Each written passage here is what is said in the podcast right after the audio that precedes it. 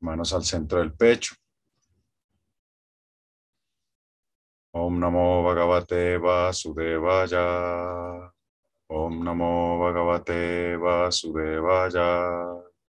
Om Namo Bhagavate Vasudevaya. Om Agyanati Mirandasya. Gyananjana Salakaya. चक्षुरुन्मिलिताञ्जने तस्मै श्रीगुरवे नमः श्रीचैतन्यमनोविस्तानि स्थापितान् येन भूतले स्वजान् रूपका मह्यं ददति स्वपदान्तिकम् वन्देहां श्रीगुरुं श्रीयुतापदकमलं श्रीगुरुं वैष्णवं च श्रीरूपान् सग्रजतान् सहगणरघुनाथं तं सजीवान् Sadvaitan Savadutan Pari Yana Sahitan Krishna Chaitanya Devan, Sri Radha Krishna Padam, Sahagana Lalita Sri Visakambitam Cha, He Krishna Karuna Sindhu, Dinavando Jagatpate, Gope Sagopika Kanta, Radha Kanta Namostute, Tapta Kanchana Gourangi, Radhe Brindavaneshvari, Brisavano Suti Devi, Pranamami Hari Priye. Panchakalpatarubhyacha, Kripa Sindhubhya evacha, Patitanam Pavanebhyo, Vaisnavebhyo Namo Namaha. Sri Krishna Chaitanya, Prabhu Nityananda, Sri Advaita Gattava, Sri Vasadi Gaura Bhakta Hare Krishna, Hare Krishna, Krishna Krishna, Hare Hare. Hare Rama, Hare Rama, Rama Rama, Hare Hare. Mukhaṁ karoti vachalam, pangulam gajate giri, yakripatanaham bande, Sri Guru Dinataranam, Lindayai Tulasi Devyai, Prijayai Kesavasacha, Krishna Bhakti Pradevi, Satyavatiyai, Namo Namaha.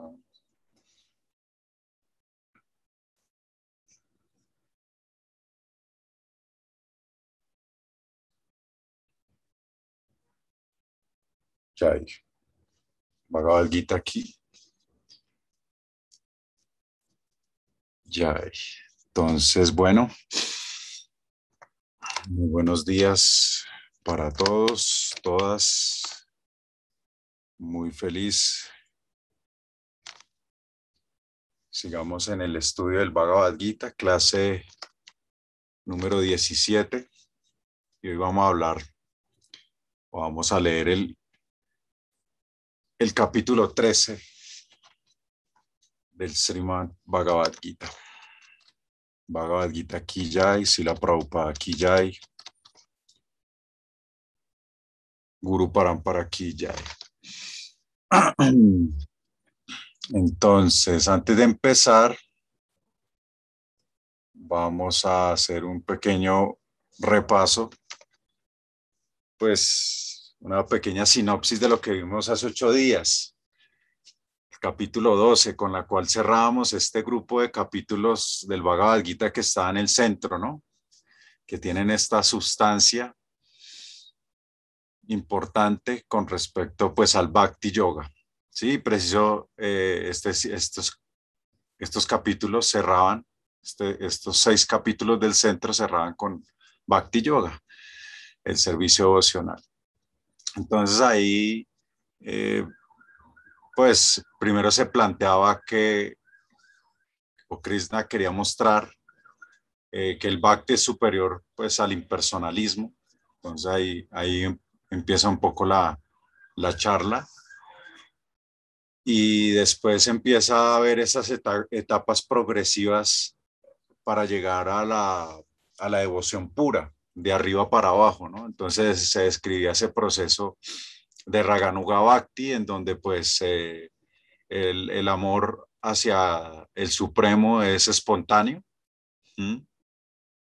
pero si no, si no se podía tener, digamos, esa espontaneidad, entonces pues iba, y se iba bajando el nivel, ¿no? Entonces Vaidhi Bhakti son reglas y regulaciones, que citábamos que se explican detalladamente en el Bhakti Rasamrita Sindhu de Rupa Goswami, el néctar de la devoción.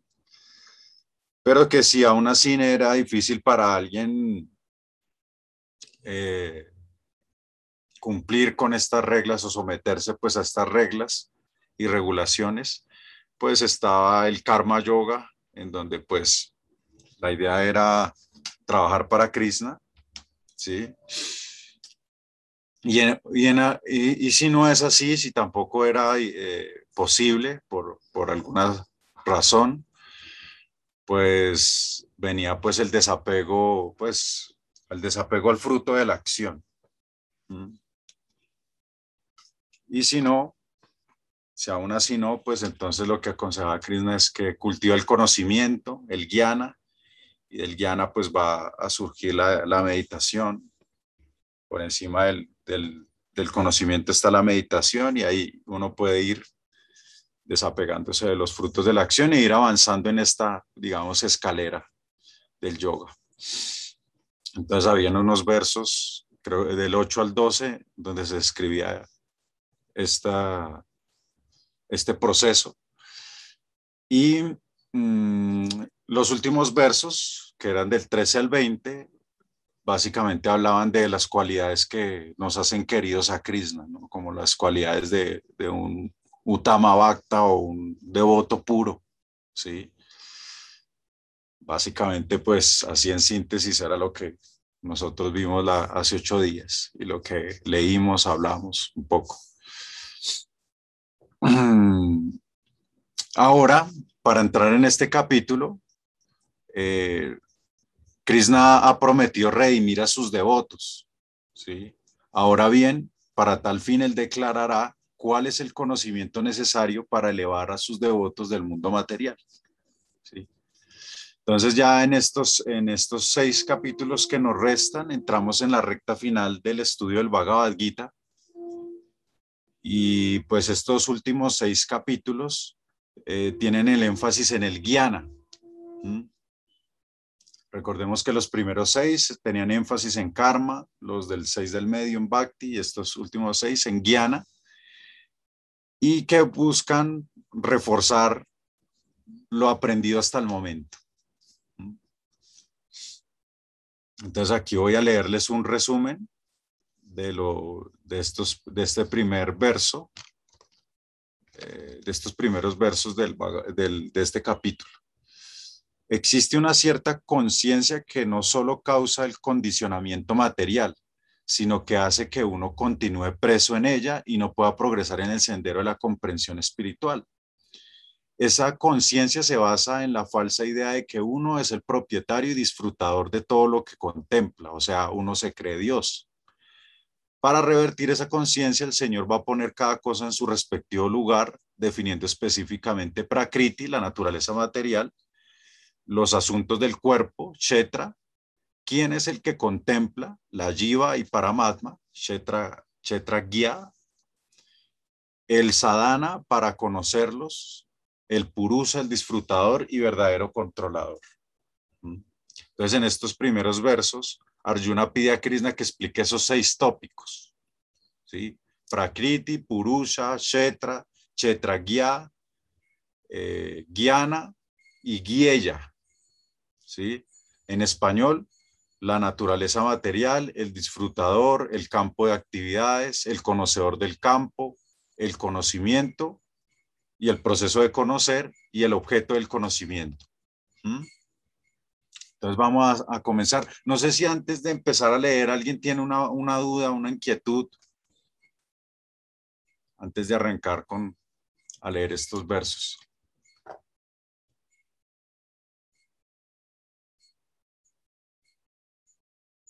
Ah, sí, a, mí me deja, uy, esto me, claro, uno piensa que el disfrutador y la conciencia son lo mismo, pues al menos en mi, en mi neófita postura temporal. Bueno, ahí vamos a... Ahí aclarando. Ahí vamos a aclararlo acá, porque lo va a desagregar. Listo, listo. Entonces no, no, no, no, no tengan temor de hacer preguntas Bueno, ya claro, eso yo lo, lo debía aclarar desde el primero, desde el principio lo dije o hacer, hacer énfasis, eh, porque claro, a veces uno no hace preguntas porque siente como que uno es el perdido, ¿sí? Como que todos van wow, todas van, todos van avanzando, todos van entendiendo todo y uno es el perdido, pero resulta que, que puede ser de que los perdidos seamos todos. Entonces, pues, muy importante hacer preguntas y no hay pregunta mala. Listo. Entonces, Fer, puedes comenzar. con sí, yo tengo una pregunta, perdón. Andrea. Sí, hola, buenos días para todos y para vos. Aquí dice que, que también Chetra es el campo, ¿sí? Y entonces eh, el campo se refiere a, a nuestra materia, ¿sí? Ya lo vamos a ver. Precisamente lo vamos a leer. Ah, bueno, ok. Gracias. Y yo decía preguntas con respecto, pues, a no futuras, de lo que vamos a leer, sino de lo que vamos leyendo igual. Listo, sí, ya vamos a aclarar eso. Fer.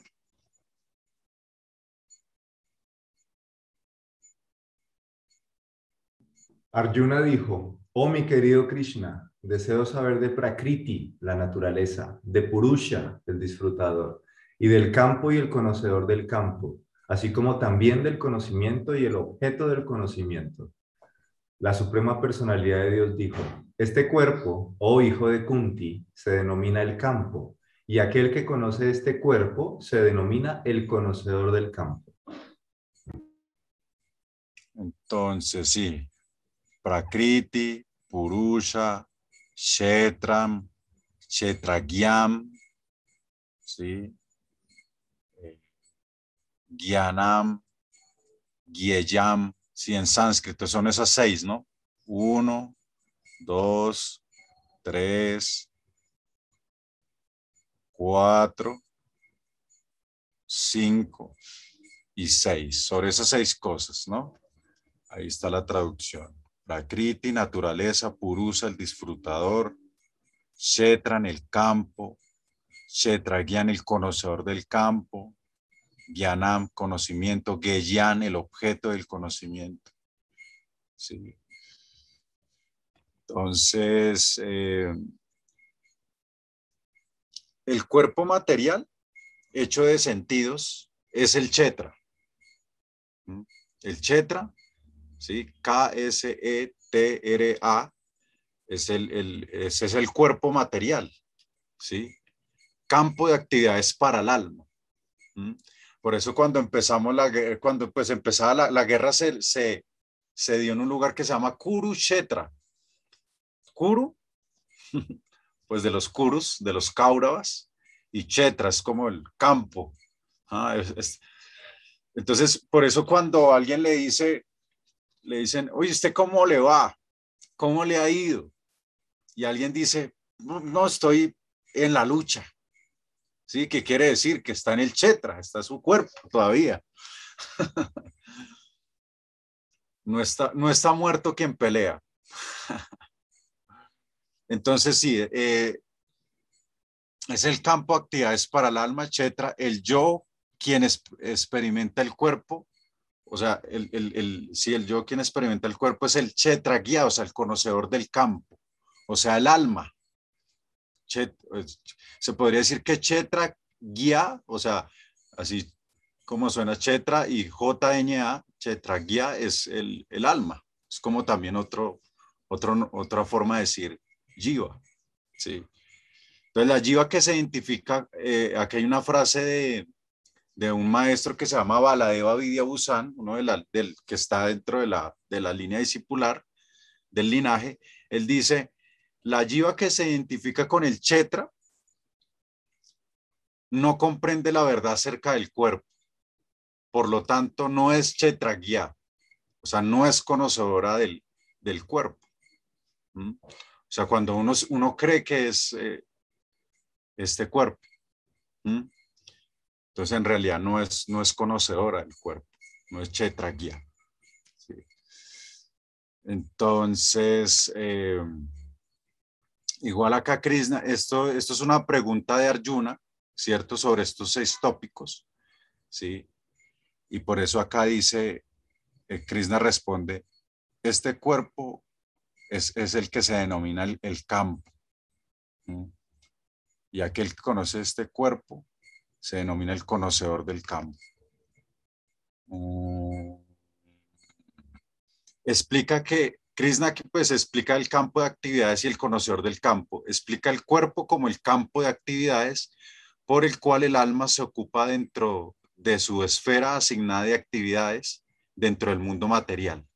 También explica que el alma, el conocedor del campo, posee conocimientos solo de su propio campo de actividades. Sin embargo, Krishna mismo, como en la forma de superalma, eso lo vamos a ver. Es el conocedor de todos los campos de actividades de todas las entidades vivientes. Entonces, por eso acá vamos a ver en este capítulo que hay un Kshetra con, con una, que comienza con una K minúscula y hay otro Kshetra que, conozco, que, con, que comienza con una K mayúscula. Entonces hace, hace referencia pues al alma y a la superalma. Pero vamos a seguir leyendo acá el verso 3, Andrea Carmona. Eh, verso 3. Oh vástago de barata, debes saber que yo también soy el conocedor que está en todos los cuerpos y que entender el cuerpo y a su propietario se denomina conocimiento. Esta es mi opinión. Entonces, Krishna es el supremo, ahí, lo que, ahí está confirmando, ¿no? Krishna es el supremo Kshetragya, ¿no? Acá miren, este es Kshetragyam, ¿sí? Aquí está la Kshetragyam. Entonces, el supremo, el supremo Kshetragyam es la superalma, ¿sí? Es uh, Paramatma. Mm. Él es residente en todo, es residente en todos los cuerpos. O sea, la superalma está, está presente en todos los cuerpos. Y es el propietario y disfrutador original. ¿Mm? Y el que entiende, el, hecho de entender, el, el, entender esta vuelta, ¿sí? Que estamos haciendo, eso es conocimiento, ¿sí? O sea, el que, el entendimiento del chetra, de lo que es el cuerpo, o el campo y los chetragians, ya sea el alma o la superalma, entender eso, eso es llamado gyanam, conocimiento. Eso es lo que está diciendo acá en esta, en esta, en este, en este verso. Ah, perdona, o sea, que eso es lo que podemos denominar como la conciencia también. La conciencia. Mm. específicamente que el alma. El conocedor del alma, o sea, Shetrayana. Chetra, sí, Shetrayana está refiriendo al alma. O la superalma si, si está con K mayúscula. ¿Sí? Mm, si de pronto nosotros en un contexto decimos el alma es conciencia, bueno, pues sí, la respuesta sería sí, pero pueden ser que la conciencia se, se, se defina diferente en otros contextos. ¿Mm? Ah, ¿Sí? Acá estamos haciendo simplemente, no nos enredemos la pita, sino simplemente es como chetragia, el alma.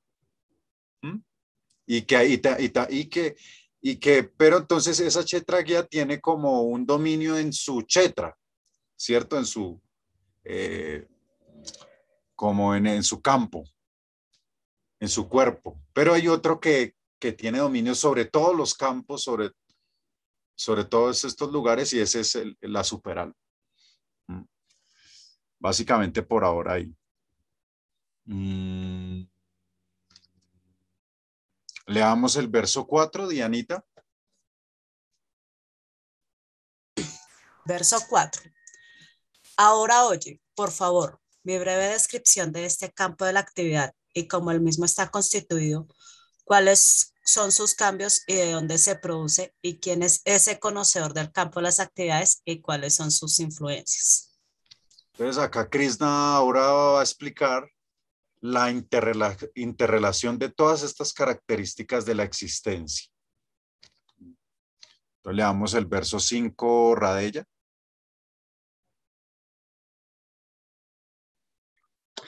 Eh, ese conocimiento acerca del campo de las actividades y del conocedor de las actividades lo describen diversos sabios en diversos escritos védicos. Dicho conocimiento se presenta especialmente en el Vedanta Sutra, con todo el razonamiento necesario respecto a la causa y el efecto. Entonces, mm, entonces acá hay varios, referente a este verso hay varias cosas que decir. ¿Sí? Entonces, eh, ese conocimiento acerca del campo de actividades y el conocedor de las actividades lo describen diversos sabios en diversos escritos védicos, ¿sí? Entonces acá, pues, Krishna establece la importancia de referirse a las autoridades espirituales para verificar las declaraciones de uno. Entonces, nosotros sabemos que el alma, el alma condicionada tiene defectos. ¿sí? Nosotros, o sea, por, eh, por, por estar condicionados, tenemos defectos. De hecho, a ver, a ver, ¿sí se alcanza a ver este, este verso? Ahí se ve este verso. Es otro verso del Chaitanya Charitambrita. O se sigue. Sí, Ana María. Ah, bueno, gracias. Entonces, este, este, es de otro, otro verso de otra escritura en donde dice, eh, denota los, los cuatro defectos del alma condicionada. Sí, nosotros ya hemos hablado de eso. Este es como, no sé cómo se pronuncia, esto es como Brahma, Brahma, no Brahma, sino Brahma, Pramada, Vipralipsa, Karana, Patava. ¿Sí?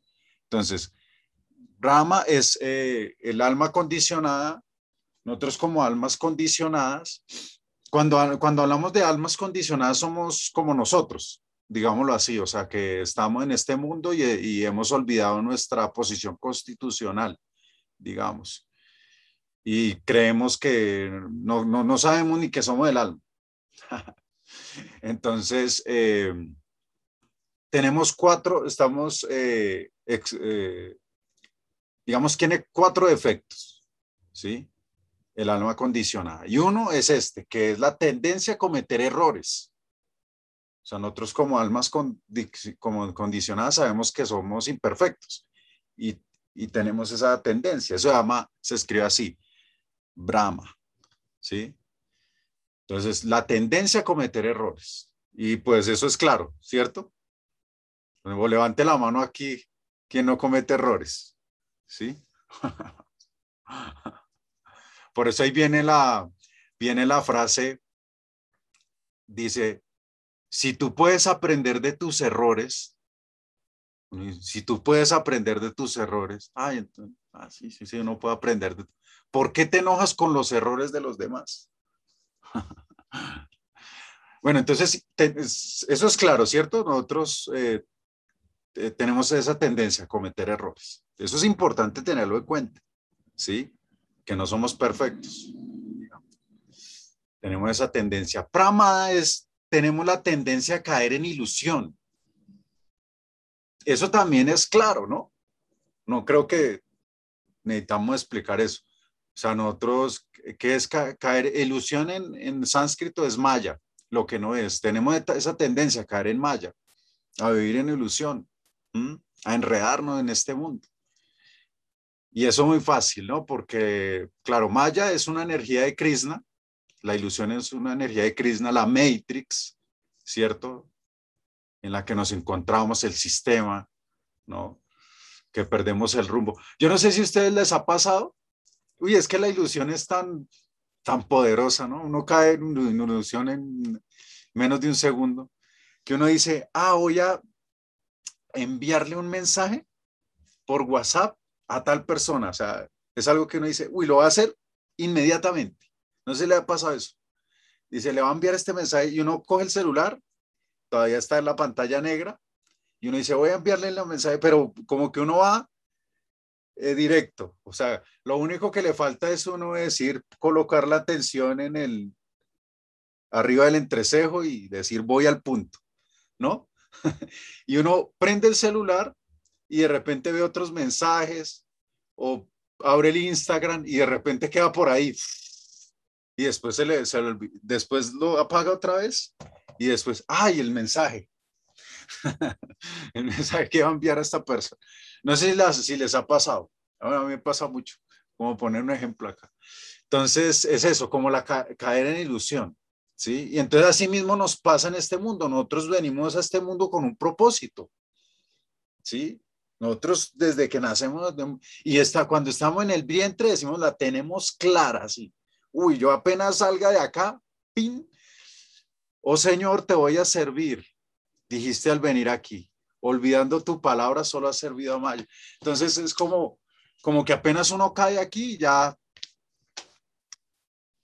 grave, ¿no? Y claro, y uno cuando pequeñito ya le empiezan a decir, ay, tan lindo el niño. Sí, bueno, no me pasaba a mí, ¿no? Pero eh, a la mayoría. Entonces es como tan lindo. Entonces ya es como el ego, ¿no? Otra vez como, ah, identificarse con el cuerpo. Entonces esa es, es pramada, la ilusión, ¿cierto? El otro es vipralipsa, que es la tendencia a engañar y a ser engañado. Esa es otra, ¿no?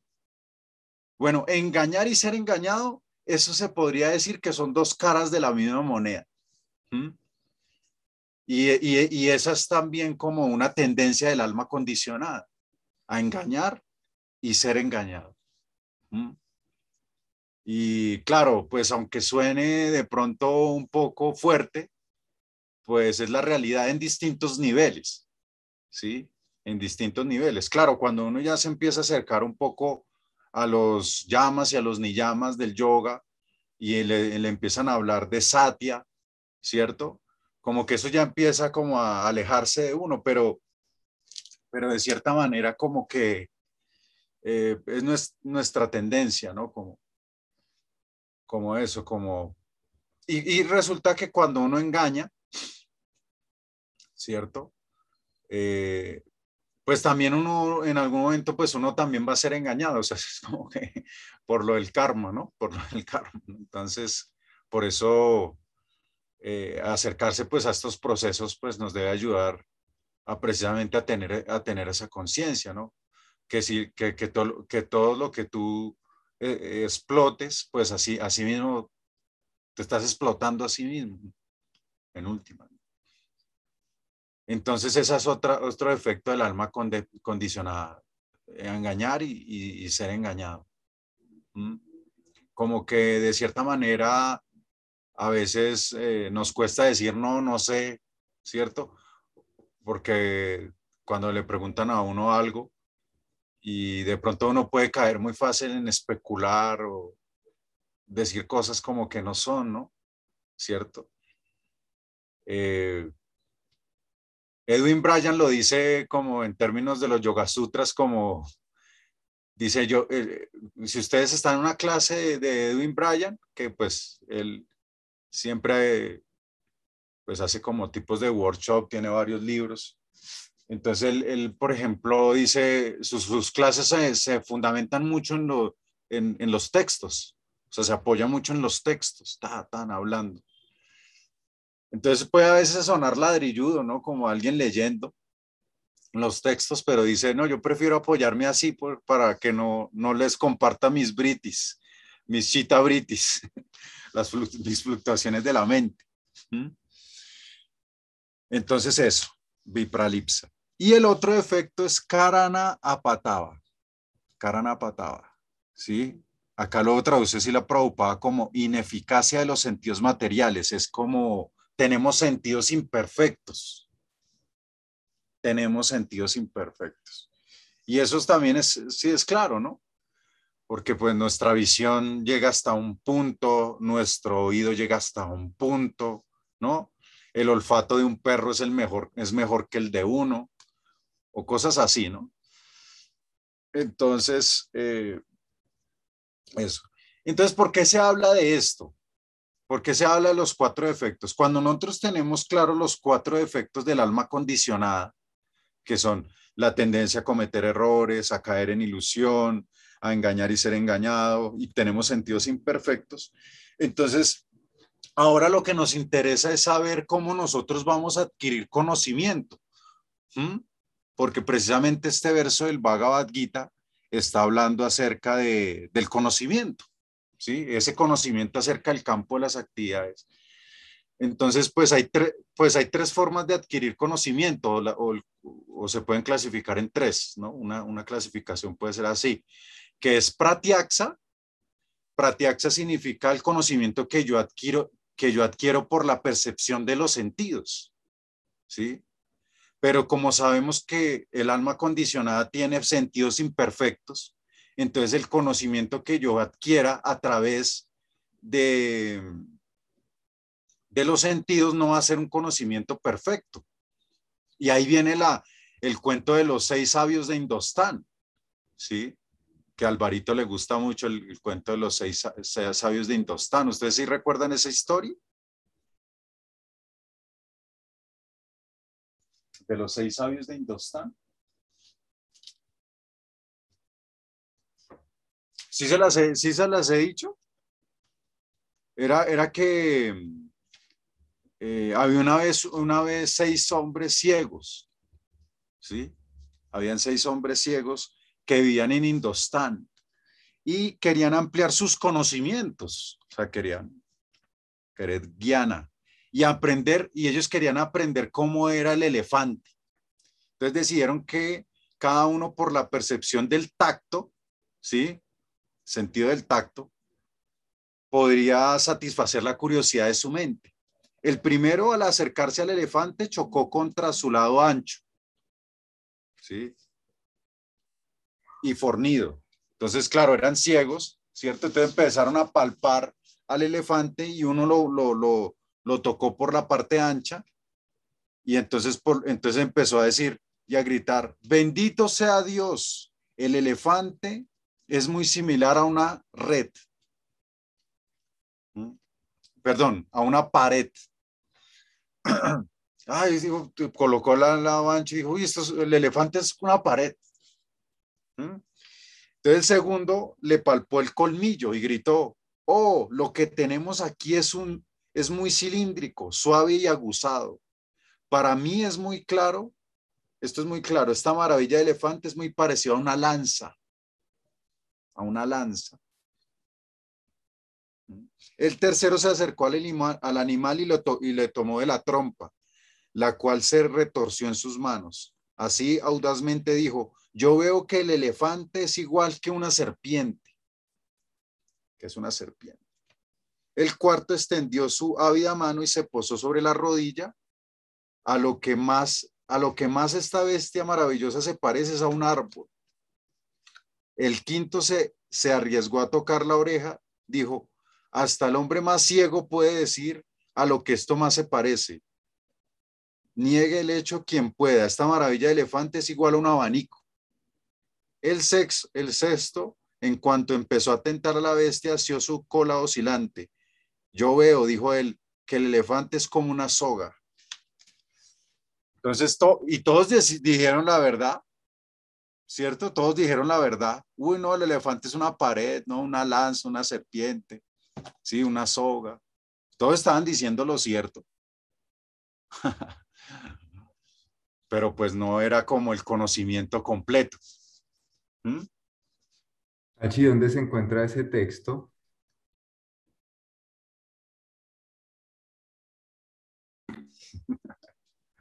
Una mirada a tus sueños, se llama este. Pues esta es una recopilación de cuenticos, así corticos, pero pues eh, en realidad como son cuentos de poder, ¿sí? Son cuentos de poder, porque pues eso no, nos ayuda a que nosotros deberíamos tener siempre en la vida una visión más amplia, porque a veces, claro, nosotros decimos, ah, no, las cosas son así, ah, no, las cosas son así, ta, ta, ta, y, y uno puede decir que tiene razón, claro, porque uno lo ha verificado por medio de lo que, de lo que uno tiene, los sentidos. Pero si alguien le dice, no, es asá, y, y entonces ahí vienen los problemas, ¿cierto? Las disputas. Pero, pero también hay que tener en cuenta de que de pronto, y, y con Krishna esto se rompe muchas veces, este, esas, esas estructuras mentales, porque a veces es así, es, es, esto y es aquello. ¿Mm? Y por eso a veces en las escrituras, eso lo vamos a hablar después, y, lo, y también ya lo hemos tocado, que a veces hay aparentes contradicciones. Pero con Krishna es a veces esto y es esto, son los dos. son las dos cosas. Entonces hay que saber armonizar y saber entender eso. ¿Mm? Mm. Entonces, bueno, igual cada historia acá tiene también su, su explicación y todo, pero, pero, pero ese es el hecho, ¿no? Como que Pratiaxa, sí, Pratiaxa, ellos estaban utilizando Pratiaxa para adquirir conocimiento acerca del elefante como, wow, ¿cierto? ¿Cómo es el elefante? Miremos el tacto, con el tacto, ¿no? Con los sentidos, pero nuestros sentidos son imperfectos. Entonces, por eso Pratiaxa no es como la mejor manera de adquirir conocimiento, ¿sí? El conocimiento que adquirimos por los sentidos. Después viene Anumana. Anumana ya es un poco más sofisticado que Pratiaxa, porque además del conocimiento de los sentidos, también utiliza un conocimiento inferencial, ¿cierto? como ya involucra un poco más procesos de la mente y del intelecto. Entonces, Anumana ya, ya nos genera un conocimiento más pulido, pero aún así sometido a un error. Siempre hay una, un margen de error cuando yo, cuando yo hago una inferencia, ¿sí? A raíz de, una, de alguna información que recogí, ¿cierto? Y utilizo ciertos procedimientos mentales intelectuales. Pero hay un, un margen de error, ¿sí? Entonces, por eso después viene Sabda, Sabda Brahma, que es el sonido revelado, el sonido que viene de un plano espiritual. Entonces ese sonido, pues ya es perfecto, es perfecto. Entonces por eso, digamos, en este, en este verso se llega a esa conclusión, dice, ese conocimiento acerca del campo de las actividades y del conocedor de las actividades lo describen diversos sabios, ¿sí? Por eso, Upa de Zambrita, ¿no? Como sentarse cerca de los sabios, ¿cierto? Por eso buscamos es el conocimiento de los abuelos, de los maestros, de los sabedores, ¿cierto? Y, eh, y acá dice en diversos escritos védicos. Entonces, por eso nosotros acá tenemos los libros, ¿cierto? Nos apoyamos en los libros y tenemos los libros en el lenguaje original, ¿sí? Entonces, porque a algunas personas les choca mucho el sánscrito, pero pero de cierta manera es como puede entregar el, el, por eso este Bhagavad Gita se llama el Bhagavad Gita tal como es, ¿cierto? Porque es importante entregarlo así tal cual. Sería muy lindo uno tener una Biblia en arameo, uno decir, tan bueno, la tengo acá, ¿cierto? Pero yo por lo menos no la, o no sé dónde se consigue. Pero pues en esto es una bendición que nosotros podemos tener el lenguaje en el sánscrito tal cual, ¿no? Fer. Justo con eso que dices de arameo, una pequeña acotación, es que si la Biblia estuviera en arameo, hace rato varias cosas de esta institución habrían quedado sin fundamento. Porque, por ejemplo, la palabra que usaba Jesús, que fue traducida como amén, que significa así sea, él usaba una palabra que es emuná, y emuná significa emanar. ¿sí? Me, comprometo a emanar lo que estoy diciendo. Entonces, imagínate esa diferencia tan grande. Y la otra es magfira. Magfira significa nuevamente, nuevamente. Y magfira fue traducida y reducida a, perdón.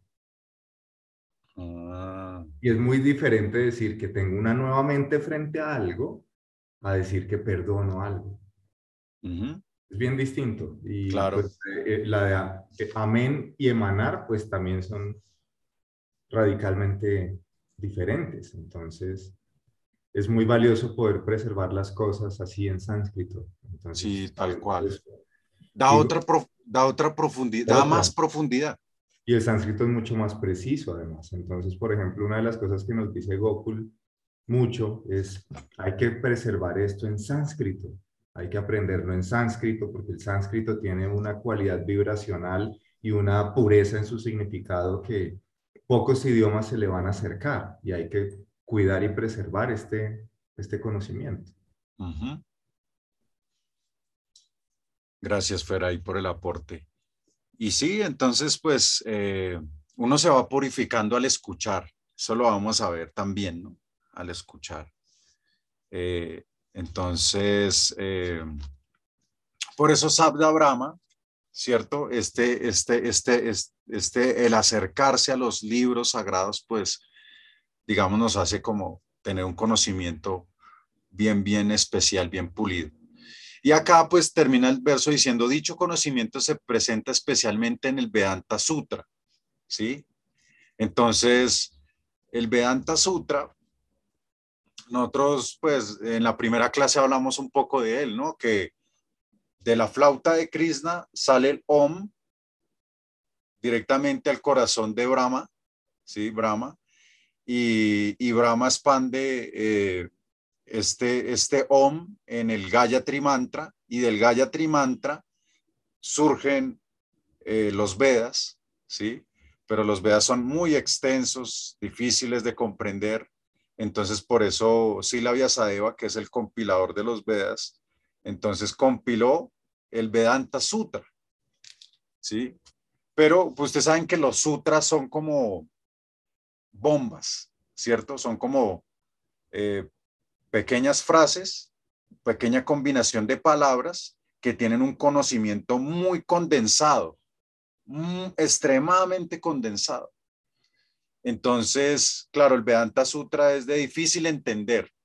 Por eso ahí surgió y digamos los Gaudilla Vaisnavas, que es el linaje que nosotros seguimos acá, eh, colocan el, comentario natural del Vedanta Sutra es el Sriman Bhagavatam. ¿Sí? El Sriman Bhagavatam para los Gaudilla, para los Gaudilla Vaisnavas. ¿Sí? Entonces, por eso acá dice, este conocimiento se presenta especialmente en el Sriman Bhagavatam. O sea que este, este, este sutra o este sloka o este mantra, el Bhagavad Gita, es una promoción, ¿sí? es una propaganda no pagada del curso que sigue, que es el Sriman Bhagavatam. Con todo el ranas, eh, bueno, entonces, ¿qué más podemos decir acá? Ah, bueno, vamos a leer acá una partecita también de este verso, pues del, del significado que hace la Prabhupada. A ver, esta parte.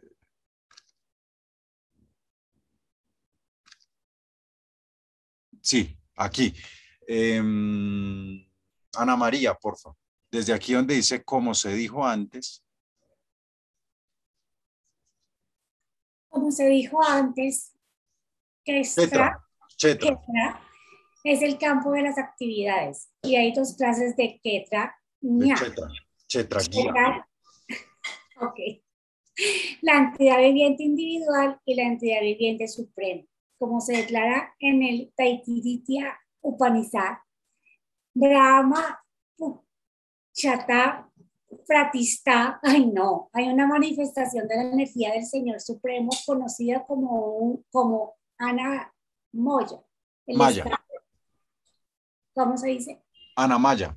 Ana Maya. El estado en el que se depende de comida para la existencia. Esa es una comprensión materialista acerca del Supremo. Luego, en Pranamaya, después de percibir a la suprema verdad absoluta en la comida, uno puede percibir a la verdad absoluta en las señales de vida, en las formas de vida. En ñaña maya, la comprensión se desarrolla hasta el punto de pensar, sentir y desear. Luego se encuentra la comprensión brahman, denominada Vyanya Maya, en la cual la mente de la entidad viviente y las señales de vida se distinguen de la entidad viviente en sí. La siguiente etapa, que es la suprema, es la añanda maya, la comprensión de la naturaleza supremamente bien, bienaventurada. Así pues, en la comprensión Brahman hay cinco etapas que se denominan Brahma, Brahma Pucham. De ellas, las primeras tres, Ana Maya, Prana Maya y Ñaña Maya, tienen que ver con los campos de las actividades de las entidades vivientes. Trascendental a todos estos campos y actividades se halla el Señor Supremo, a quien se conoce como Ananda Maya. El Vedanta Sutra también describe al Supremo diciendo, Ananda Maya Visata, la Suprema Personalidad de Dios, está por naturaleza lleno de júbilo. para disfrutar de su bienaventuranza trascendental. Él se expande en Viñana Maya, Prana Maya, Ñaña Maya, Ñana Maya. En el campo de las actividades se considera que la entidad viviente es la disfrutadora y que el anda maya es diferente de ella. Esto significa que si la entidad viviente decide disfrutar acoplándose con el Ananda Maya, se vuelve entonces perfecta. Esa es la verdadera descripción del Señor Supremo como el supremo conocedor del campo, de la entidad viviente como el conocedor subordinado y de la naturaleza del campo de las actividades. Uno tiene que buscar esa verdad en el Vedanta, en el Vedanta Satra o el Sutra. Sutra o el Bam o el Brahma Sutra. Gracias. ¿Qué, qué es el, esto? Gracias, Ana María. Esto sí, bueno, uno tiene un poquito de problema con el sánscrito, pero como en la, en la pronunciación, pero ahí esto. Este JNA es gui. ¿Sí? ¿Sí les gusta el gui? ¿Se han escuchado hablar del gui? Así se pronuncia este. Guiana. Guiana. Entonces aquí es Vigiana, Ananda. El resto es normal. O sea, yo no me le pongo, no le pongo, no le ponemos así tanto, tanta cosa. Brahma, Brahma Pucham Pratista. Entonces, ah, bueno, que eh, Fer, ¿qué, ¿qué, se te recordó, qué recordaste con esto? Con estos cinco, em, esto es lo que lo dicen acá como eh, cinco estados de la realización de Brahman. ¿Qué, ¿Qué recordaste con esto? que vemos en yoga? La, la estructura, la estructura del, del, del campo sutil.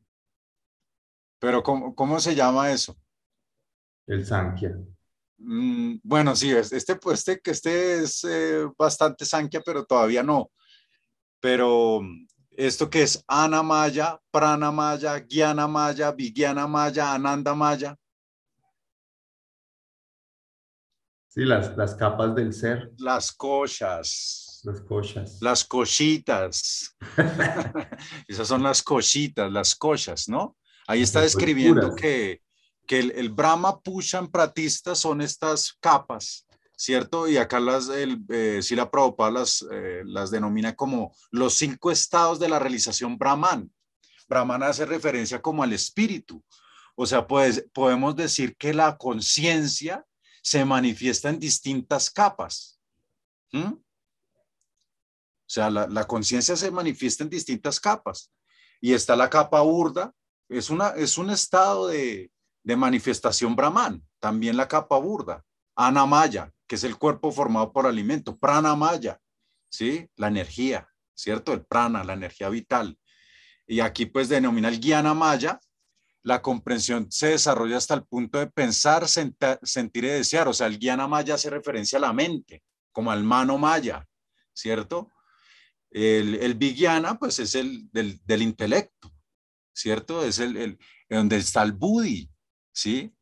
Vigyana maya, en el cual la mente, la entidad viviente y las señales de vida se distinguen de la entidad viviente en, sí. O sea, ahí en el vigyana está el buddhi.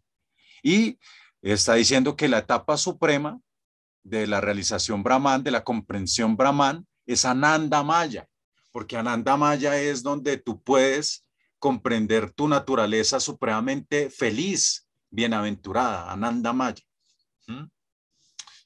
Entonces, bueno, es, quería ir como hacer esa acotación. Y también tanto el campo de actividades como la entidad viviente, recordemos que aquí estamos, es como diciéndole de otra manera, el campo de actividades, el cuerpo y la entidad viviente, el alma, tanto el cuerpo como el alma, fueron creados por el Señor para aumentar su bienaventuranza y disfrutar juntos con estas expansiones. ¿Sí? Listo. Vamos a continuar. El verso 6, 7, eh, vale.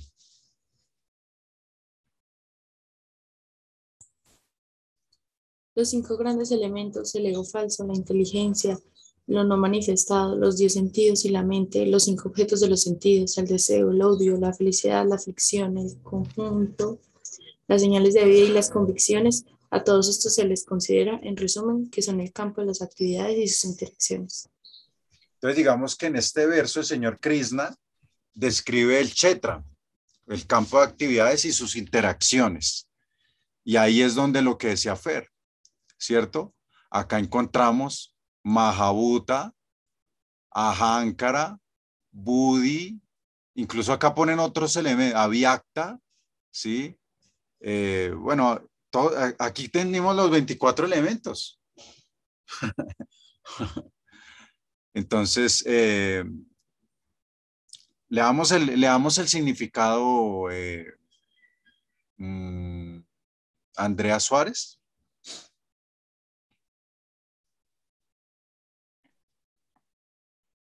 De acuerdo con todas las declaraciones autoritativas de los grandes sabios, de los signos védicos y de los aforismos del Vedanta Sutra, se puede concluir que los componentes de este mundo son los siguientes.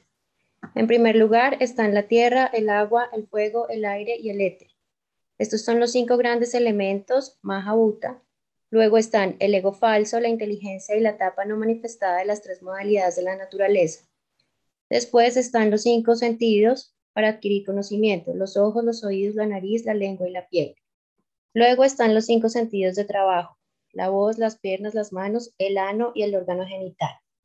A continuación, por encima de los sentidos está la mente, la cual está dentro y a la que se puede llamar el sentido interno.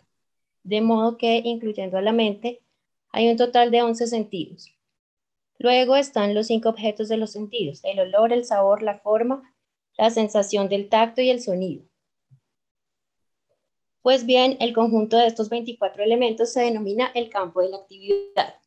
Si uno hace un estudio analítico de estos, espérate que se me, Entonces ahí está describiendo todo, ¿no? Eh, guianendrillas, sentidos de adquirir conocimiento, guianendrillas, eh, carmendrillas, sentidos de trabajo, ¿cierto? Están los mahabutas, está los tan mantras, ¿cierto? Ahí van 20, tin, tin, tin, tin, tin. Y ahí los otros cuatro son eh, fíjense bien estos cuatro. en, esos, en esos 20 no hay, no hay ningún rollo, ¿no? No hay ningún rollo. Pero ya cuando vienen los otros es el ego falso, dice acá, eh, la inteligencia y el aviacta, ¿sí? Aviactam, ¿cierto? Lo no manifestado, lo ponen también como un elemento, lo no manifestado. Continúa, Andrea. Pues bien, el conjunto de estos 24 elementos se denomina el campo de la actividad. Si, si uno hace un estudio analítico de estos 24 elementos, puede entonces entender muy bien el campo de la actividad. Después se encuentran el deseo, el odio, la felicidad y la aflicción, que son interacciones, representaciones de los cinco grandes elementos del cuerpo físico. Las señales de vida representadas por la conciencia y la convicción son la manifestación del cuerpo sutil, la mente, el ego y la inteligencia. Esos elementos sutiles se incluyen dentro del campo de las actividades. Gracias, André. Aquí, por ejemplo, fíjense en esto. Están los 24 elementos, que es el Sankhya. Sí, aquí pues Fer nos da, nos da sopa, nos da sopa y seco con el Sankhya. Pero lo que está diciendo, claro, de pronto hay un poco de conflicto con el Avyakta, ¿cierto? Pero no hay rollo, no, no nos debemos enrollar. Siempre a veces eh, algunos ponen 25, otros 26, porque meten el tiempo, la superalma ahí. Solamente que acá están eh, colocando el conjunto de elementos que haría referencia a lo que se denomina acá como el campo de actividad, ¿cierto? En, términos, está desagregado el campo de la actividad, ¿cierto? Y, para aprendérselo así breve, ¿no? Yanendrillas, Carmendrillas, eh, Mahabutas, Tanmantras, eh, mente, inteligencia, ego falso y aviacta. Ahí están los 24. ¿Sí? Así de rapidez. Y, mm, pero entonces aquí algo que les quiero que presten atención acá, porque dice acá las interacciones. Miren qué dice acá. Presten mucha atención. Dice, después se encuentra el deseo, píllense en esto, el deseo, odio, el deseo, odio, la felicidad y la aflicción deseo, eh, odio, felicidad y aflicción. Entonces dice, interesante, son las interacciones representaciones de los cinco grandes elementos del cuerpo físico. ¿sí? O sea, si nosotros queremos desagregar la materia en, en, los elementos, pues está ahí estos 24. O sea, si queremos desagregar el campo de la actividad, ¡tan! ahí está. Pero cuando se interactúan, surgen estos. Esos son los mismos babas. ¿Los qué? Los mismos, ¿Son los mismos babas? No sé qué es eso. babas son las emociones primarias. Mm. Que son precisamente esas. Ah, súper. Se les llama babas. Ah, bien, no sabía. babas. Entonces, entonces ya son las interacciones. Entonces, muy interesante pues esto. Y hay marmas para cada uno de esos babas para llevar la conciencia ahí y observar qué britis emanan y poder conocer esos, esas interacciones. Súper, súper. Ya eso ya es ya desde desmenuzar más el sutra, así como el... El Ambixiki. Ambixiki, el Ambixiki. Listo. Eh, Paola, puede seguir acá. Terminemos de leer este significado, que me pareció como muy interesante ahí eh, ponerlo acá. Desde los cinco grandes Desde elementos. los cinco grandes, ¿sí? Sí. Los cinco grandes elementos son una representación física del ego falso, que a su vez representa la etapa primaria del ego falso técnicamente conocida como la concepción materialista o tamasa buddhi, la inteligencia en el ámbito de la ignorancia. Esto además representa la etapa no manifestada de las tres modalidades de la naturaleza material. Las modalidades no manifestadas de la naturaleza material se denominan pradana. ¿Sigo? Porfa. Aquel que desea conocer en detalle los 24 elementos junto con sus interacciones debe estudiar la filosofía más detenidamente. En el Bhagavad Gita solo se da un resumen. El cuerpo... Sí, sí, sí, ahí, ahí sí la Prabhupada, perdón, ahí sí la Prabhupada está diciendo eso, o sea, digamos ya está diciendo, si usted quiere conocer más en detalle sobre esto, ahí toca meterse a los cursos con Fer, ¿cierto? Porque ahí entonces, ahí dice, solo se está dando un resumen. Con maja, con maja, con maja, toca con maja estudiar. Listo, Paola, el último párrafo.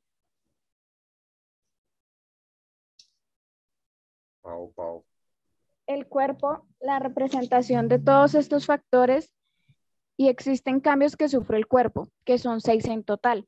El cuerpo nace, crece, permanece, produce derivados, luego comienza a decaer y en la última etapa se desvanece. Por lo tanto, en el campo es una cosa material temporal. Sin embargo, el cetra, el conocedor del campo, su propietario es diferente. Entonces aquí viene, gracias Paola, aquí pues viene esta, em, esta píldora de Sila Prabhupada en donde pues nos recuerda qué es el cuerpo, qué es el alma, la diferencia entre los dos y los cambios, las transformaciones que tiene el cuerpo, ¿no? Nace, crece, envejece, enferma, muere, ¿sí? Pero lo que permanece y lo que es eterno es el conocedor del campo, el alma, el alma espiritual. Mm. Listo, leamos los versos 8 y 12 estos versos que vienen, Krishna explica además el proceso del conocimiento y la liberación. Entonces, esas actividades por las cuales un alma obtiene conocimiento, más allá de las limitaciones de su campo de actividades, trascendiendo así su campo, se denomina proceso de del conocimiento. Entonces, como un resumen aquí estos, estos, de estos versos que vienen ahí del 8 al 12, el señor Krishna define Gyanam, el proceso del conocimiento para alcanzar el estado de conciencia original el cual comienza con humildad. Debemos reconocer que no somos el Señor, no esperar honra o reconocimiento personal y elevarnos gradualmente hasta la comprensión de la verdad absoluta. Entonces leamos estos versos 8 al 12. Aquí. ¿Sí?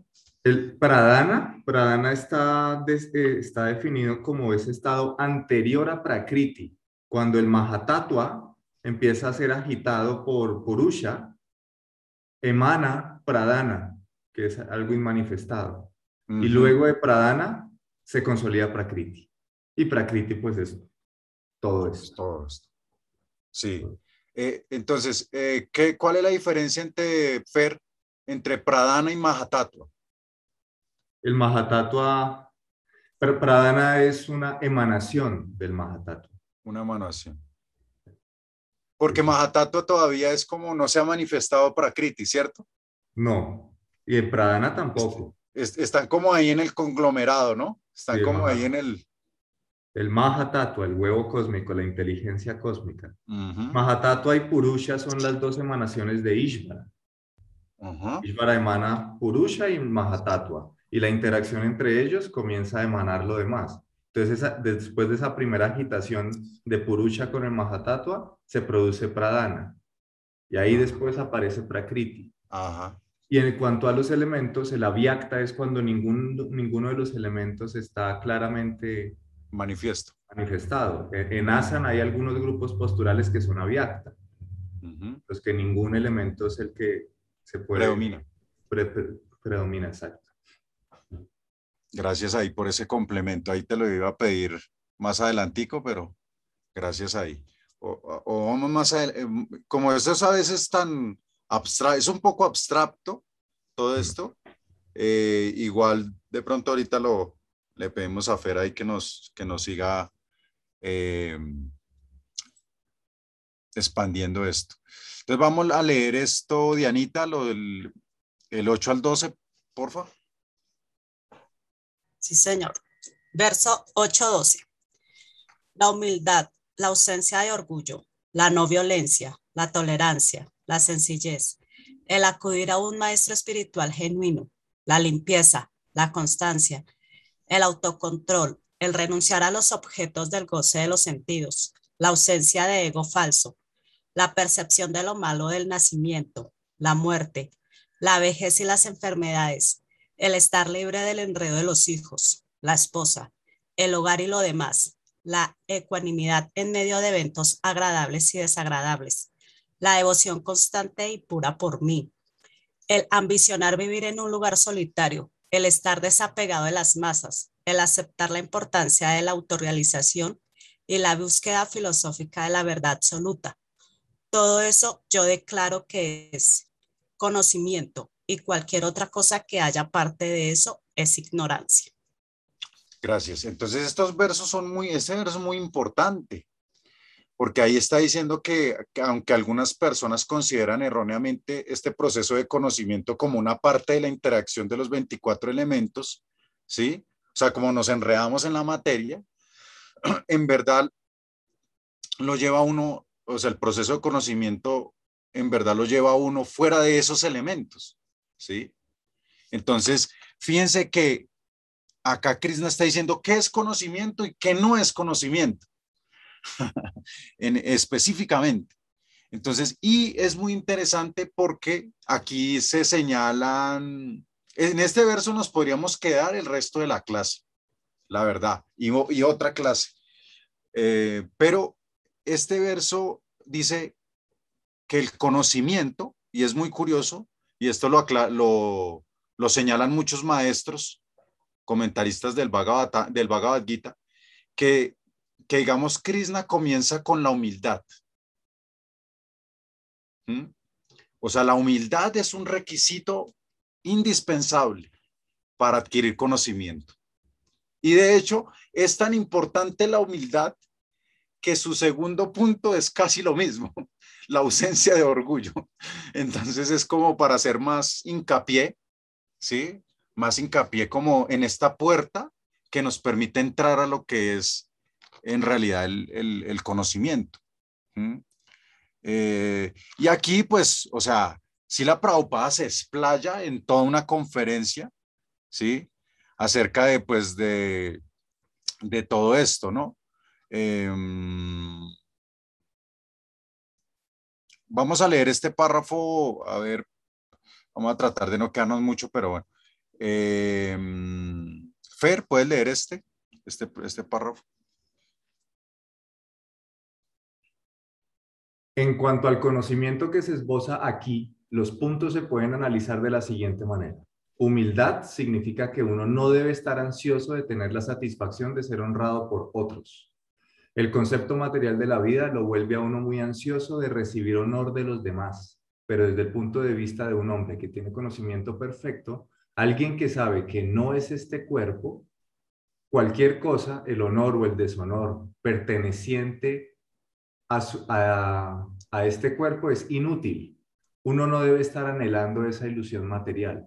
La gente está muy ansiosa de ser famosa por su religión y, en consecuencia, a veces se observa que sin entender los principios de la religión, uno ingresa en algún grupo que de hecho no está siguiendo principios religiosos y luego quiere anunciarse a sí mismo como un mentor religioso.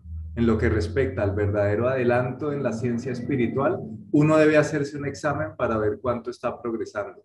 Se puede juzgar por estos factores. Entonces, pues bueno, esa es ahí una exposición de Sila Prabhupada con respecto a eso, la humildad el ego religioso que a veces se presenta y, que es algo muy importante para, para adquirir conocimiento. Por eso nosotros hemos escuchado que debemos considerarnos siempre estudiantes, porque como el conocimiento es infinito, no es como que uno, como decía Sócrates, ¿no? Entre más sé, entre más sé, menos sé. porque como entre más conocimiento, me doy cuenta de que me falta bastante, ¿no? Entonces, más ignorante me siento, ¿sí? Entonces, por eso, y es también el elixir de la eterna juventud, ¿sí? Porque se dice que uno empieza a envejecer cuando deja de aprender, ¿sí?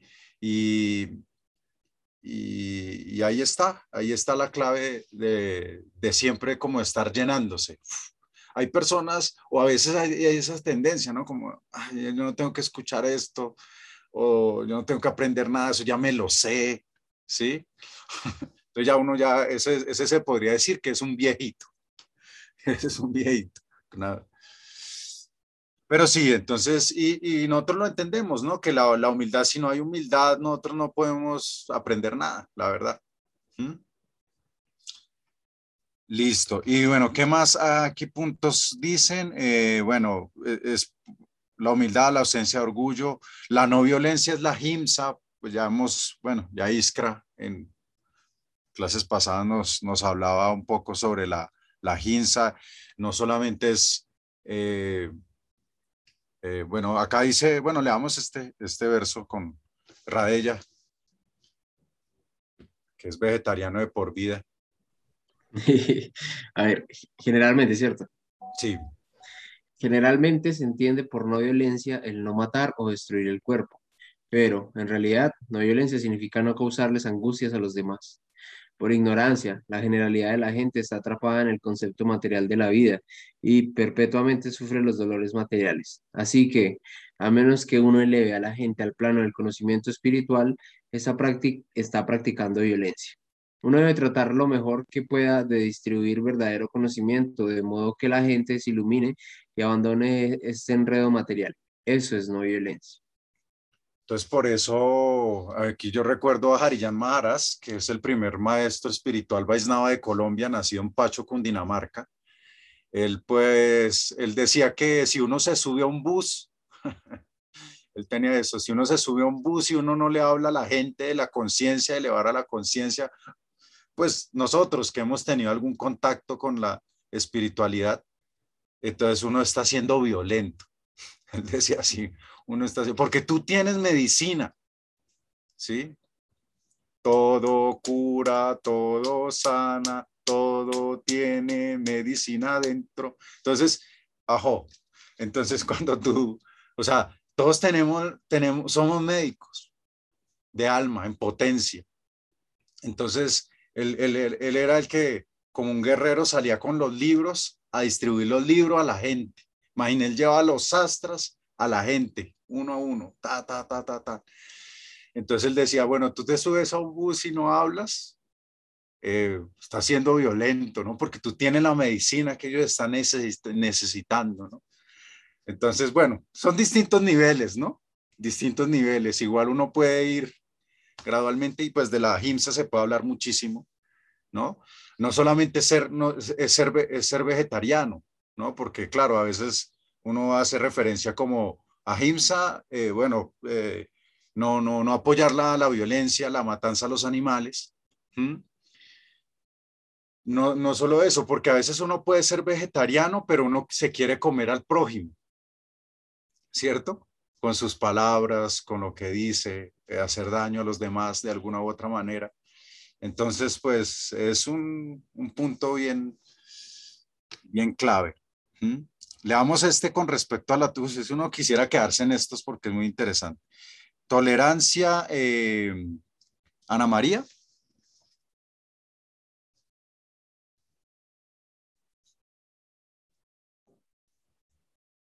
Tolerancia significa que uno debe estar dispuesto a soportar el insulto y el deshonor de que lo hagan objeto los demás. Si uno está dedicado a, los insultos y mucho deshonor, eso debe esperarse porque la naturaleza material está hecha de esa manera.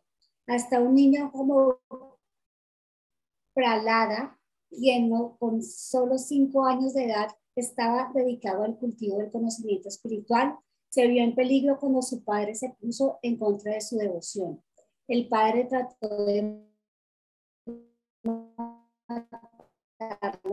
de muchas maneras, pero bala lo toleró. Así pues, puede que haya muchos impedimentos, pero debemos ser tolerantes con determinación. Gracias, Ana María. Entonces acá se pone el ejemplo así de tolerancia como para las maras, ¿no? Que pues iba a ser matado así de muchas maneras por, por Girania Casipú, su padre, pero él siempre se mantenió muy tolerante. Incluso es muy interesante cuando uno escucha la historia de Pralat, eh, después de que ya el mismo padre, después de eh, colocarlo en lugares donde había muchas serpientes, botarlo por montañas, eh, colocarle elefantes para que lo pisaran, etcétera, etcétera, miles de formas de matar. Entonces, hasta que él ya dijo, yo lo tengo que matar por mis propias manos y a ver, vamos a ver si tu Señor te va a defender. Entonces ahí es cuando aparece esta manifestación del Señor Supremo, Nirisinhadev, y pues lo salva. Pero tanto era el carácter y precisamente haciendo alusión a esta cualidad que es la tolerancia, que él incluso le oró a, a el Señor Supremo, y le dijo, le dijo, no, yo, yo quiero pedir que, que yo quiero que tú perdones a mi padre a pesar de todo eso que le había hecho, perdones a mi padre y pues que lo redimas y que, lo, y que le permitas eh, trascender y, y, avanzar, ¿no? Entonces, eh, es increíble, ¿no? Como, como es esta cualidad de la, de la tolerancia. Y así tenemos más, ¿no? Pero bueno, ahí los dejo pues para que lo sigan leyendo. Eh, digamos que para resaltar, dice acá el acudir a un maestro espiritual genuino, ¿sí? Porque también el, estos son como los videntes de la verdad, Tato a Darcy, ¿no? Como el, el, maestro espiritual, pues eso también nos permite conectarnos con, con el conocimiento. La limpieza de puede hablar muchísimo, constancia, el autocontrol, renunciar al al, a, los objetos de goce de los sentidos, la, ausencia de ego falso, Mm, este, este como para, para entenderlo un poquito más, el estar libre del enredo de los hijos, la esposa, del hogar y lo, y lo demás. El estar libre del enredo. A veces eso se malinterpreta, como en el sentido de como, como, uy, esta gente no apoya a la familia, ¿no? Sí. Pero pues sí la Prabhupada es muy lindo acá en su explicación, porque... Mm, entonces, ¿qué dice por aquí? Ah, sí, ya. Dice, en cuanto al hecho de estar desapegado de los hijos, la esposa del hogar, eso no quiere decir que uno no tenga sentimiento por ellos, ¿sí? O sea, y no, no tampoco quiere decir que uno no, no deba ser comprometido y responsable con la familia, es muy importante, ¿sí? Pero sí también uno debe entender que en realidad los hijos no son de uno, la esposa no es de una, de uno, de una. ¿ah? O sea, uno debe sentirse como, como alguien que, que está sirviendo, ¿cierto? Sirviendo a, a esas almas que, que Krishna le ha puesto en su camino, ¿cierto? Y, y, de cierta manera, así uno no va a sufrir tanto por lo, pues, en el momento de la muerte, ¿sí? En el momento, porque la muerte es, es como infalible, ¿no? O sea, va a llegar la muerte, pues, para el cuerpo, ¿no? Y aquí dice muy importante, me, me gusta, dice, eh, ellos son objetos naturales de afecto, pero si no son favorables al progreso espiritual, entonces no se debe estar apegado a eso. El mejor proceso para hacer que el hogar sea agradable en el proceso de conciencia de Krishna. Si uno tiene plena conciencia de Krishna, puede hacer de su hogar sea muy feliz, ya que el proceso de conciencia de Krishna es muy sencillo. Entonces acá pone cuatro cosas que uno puede hacer en la familia, ¿cierto? Para que sea una familia, para que la familia nos ayude en el proceso de avance espiritual, ¿sí? Y es uno solo tiene que cantar el Maha Mantra. Hare Krishna, Hare Krishna, Krishna Krishna, Hare Hare, Hare Rama, Hare Rama, Rama Rama, Hare Hare. Uno, cantar el Maha Mantra. Dos, aceptar los remanentes de la comida que se ha, se ofrecido a Krishna, o sea, ofrecer el alimento. Ya hablamos la clase pasada de eso. Discutir un poco acerca, dice, dice así, hasta si la Prabhupada es muy hermoso, ¿no? Dice, discutir un poquito, no, no estamos pidiendo que se vuelvan así estudiantes de la filosofía pesado, ¿no? Sino dis, discutir un poco acerca de libros tales como el Bhagavad Gita, el Bhagavatam, eso sería lo tercero, y ocuparse en la adoración a la deidad, tener un altar y encargarse de que se mantenga bien. Estas cuatro cosas harán que uno sea feliz. Así dice sí la Prabhupada. Entonces, pues, eh, muy bonito. ¿Qué más dice por acá? Eh, esto es como para tener en cuenta eso, el estar libre del enredo de los, de los hijos, la esposa. Lo, o sea, nunca esto está como apoyando el hecho de decir como que uno sea uno irresponsable con la familia. No, está diciendo, no, no es eso lo que dice, lo que significa la ecuanimidad, eh, la, y termina diciendo esto, la devoción constante y pura por mí. ¿Mm? Entonces, pues eso también es algo como clave, ¿no? Como la devoción a Krishna que sea constante e inmaculada. Eh, ya, bueno, hay de tarea seguirle leyendo todo el significado de Sila Prabhupada, analizarlo, reflexionarlo. Sigamos leyendo aquí. Ah, bueno, los versos que siguen, del 13 al 19, Krishna explica el objeto del conocimiento. El objeto del conocimiento. O sea, como que va abarcando estos puntos, ¿no? Ya, ya, ya explicó que era el chetra, el chetra el, ¿sí? el, el campo, el conocedor del campo, ¿no? Escribió el conocimiento, ¿qué es conocimiento? Acá dijo que es conocimiento, que no lo es. Y ahora, ¿cuál es el objeto del conocimiento? ¿Cuál es el fruto del conocimiento? El alma, entonces, el alma puede conocer a la superalma, quien es el objeto último del conocimiento. Solo los devotos pueden entender el campo de actividades, el proceso del conocimiento y tanto al alma como la superalma. Mm, hay un resumen de estos versos del 13 al 18, dice así, el señor Krishna explica Geyam, ¿sí? O sea, Gyanam, Gyanam es el conocimiento, ¿cierto? Eso lo, ya lo vimos. Y ahorita es Geyam, Geyam el conocimiento. Entonces, el, objeto del conocimiento. Entonces dice, nuestra conciencia es, limitada en nuestro, a nuestro cuerpo. La conciencia del Señor es ilimitada, entrando en cada rincón de la creación. Y Él entra en el corazón de todas las entidades vivientes y sabe lo que ocurre en cada una de ellas. Y la acompaña para satisfacer sus deseos.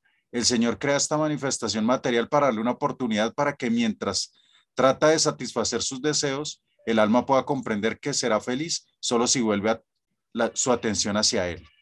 Desde adentro el Señor le dice, abandona esta lucha y deposita tu fe en mí, y desde afuera le explica el Bhagavad Gita para que pueda saber a través de sus devotos qué es la naturaleza, el cuerpo, su posición y la del Señor.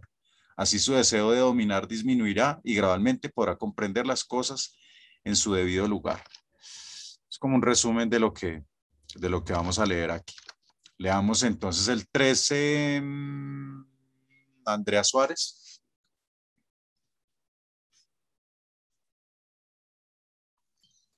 Ahora, te de explicar lo conocible, con lo cual probarás lo eterno. El Brahman, el espíritu, el cual no tiene principio y está subordinado a mí, yace más allá de la causa y el efecto de este mundo material.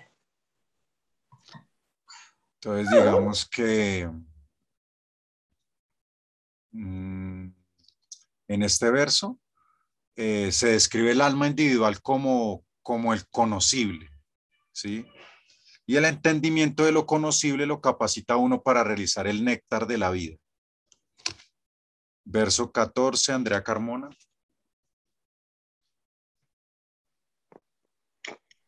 Por doquier están sus manos y sus piernas, sus ojos, sus cabezas y sus caras, y tiene oídos por todas partes. De este modo existe la superalma omnipresente en todo.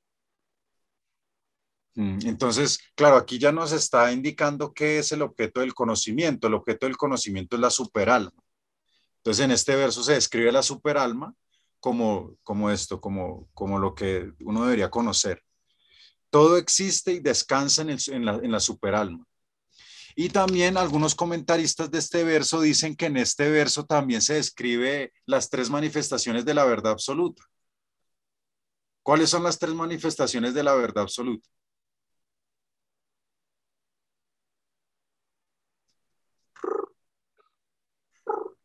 Eh, Brahman, eh, Brahman. Bhagavan, y, Y del que La- hablábamos ahorita. y la superalma. Y la superalma. Brahman Paramatma Bhagavan. Se tocan que se aprendan ese rap. Paramatma Bhagavan, Purusutama Brahman, Kesava Govinda Giridhari Gopinan Madhavamos. Entonces, eh, Brahman Paramatma Bhagavan. ¿Sí? Entonces, eh, ¿por qué? Porque cuando dice por doquier, o sea, recordemos que Brahman es eh, el aspecto om- omnipenetrante del Señor, omnipenetrante. Entonces, cuando dice por doquier, está, haciendo como referencia como algo omnipenetrante, ¿sí? Como al aspecto Brahman. Paramatma, recordemos que es omnipresente, ese sí pues ya está escrito aquí, ¿no? De este modo existe la superalma omnipresente en todo. Entonces, Brahman, ya está Brahman por doquier y Paramatma omnipresente en todo. Y Brahman, eh, digamos, cuando se refiere a esto, ¿sí ven? Sus manos, sus piernas, sus ojos, ¿sí? Entonces, cuando él se refiere acá a sus manos, pues es como el Señor tiene manos con las cuales acepta tus ofrendas, o sea, acepta nuestras ofre- ofrendas.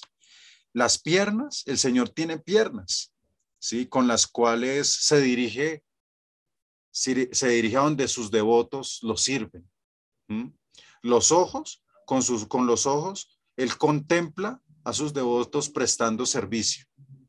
Y así, etcétera, etcétera. Entonces, cuando, cuando uno desarrolla una visión correcta, ve el mundo como un lugar lleno de, de oportunidades, a través de las cuales uno puede satisfacer los sentidos del Señor Supremo a través del servicio. Le damos el verso 15, eh, Pao- eh, Paola. La superalma es la fuente original de todos los sentidos y sin embargo no tiene sentidos. Él es libre, aunque es el sustentador de todos los seres vivientes. Él trasciende las modalidades de la naturaleza y al mismo tiempo es el amo de todas las modalidades de la naturaleza material. Ujú. Entonces, eh, el Señor, es, eso, es- eso va de acuerdo con lo que nosotros estábamos. El Señor, aunque pareciese como contradictorio, ¿sí? En realidad es como lo que estábamos hablando antes, lo que habíamos abonado antes. El Señor es esto y es lo, es lo contrario, es, es todo. Por eso dice, es la fuente original de todos los sentidos y sin, y sin embargo no tiene sentidos, ¿sí? Mm, y pues cuando, es, o sea, es que cuando se refiere, mm, a ver, o sea, se refiere a como que los sentidos del Señor son trascendentales, ¿sí? Y digamos que en este verso, si miramos acá, está nirguna, la palabra nirguna, que es sin cualidades materiales. ¿sí? No, no quiere decir como que no tiene cualidades, solamente que no tiene cualidades materiales. Sus cualidades son, son espirituales.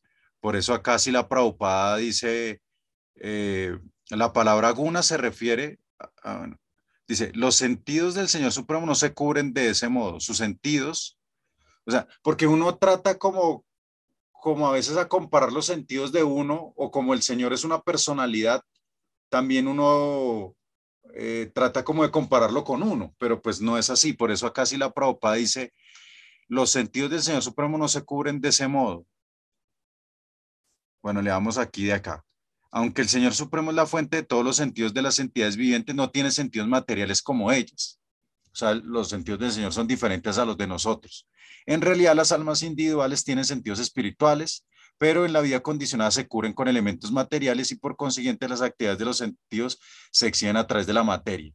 Los sentidos del Señor Supremo no se cubren de ese modo. Sus sentidos son trascendentales y en consecuencia se denominan nirguna. La palabra guna se refiere a las modalidades materiales, pero los sentidos de él, o sea, del Ser Supremo, no tienen una cobertura material. Se ha de entender que sus sentidos no son exactamente como los nuestros. Pese a que Él es la fuente de todas las actividades de nuestros sentidos, Él tiene sus sentidos trascendentales, los cuales no están contaminados. Entonces, como lo, lo, que se está aclarando ahí, ¿no? Como, como la diferencia de los sentidos del Ser Supremo con los sentidos de las almas condicionadas.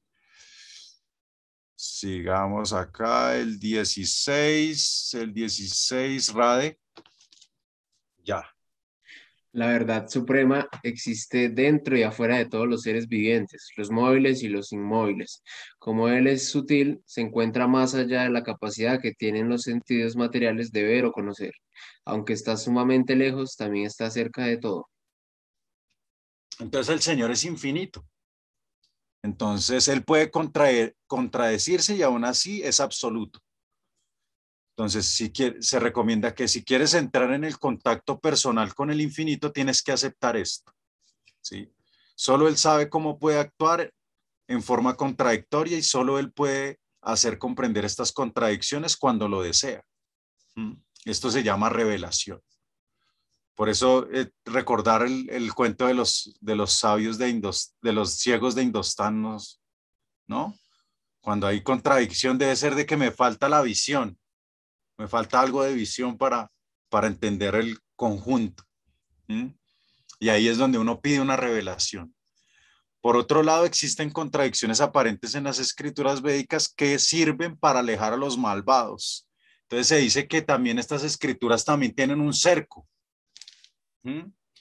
Y eso se denomina en sánscrito asura mohan, ¿sí? Como, como alejar a los malvados. Eso es como hay lugares en la naturaleza que son muy encerrados y precisamente es porque son hermosísimos, pero también son cerrados y son agrestes, precisamente para que no, no cualquiera pueda entrar ahí y destruir, ¿sí?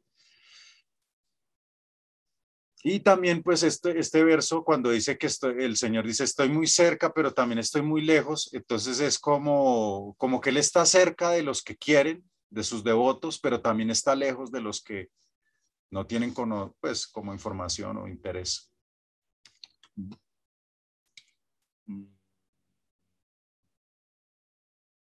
Le damos el 17, Ana María.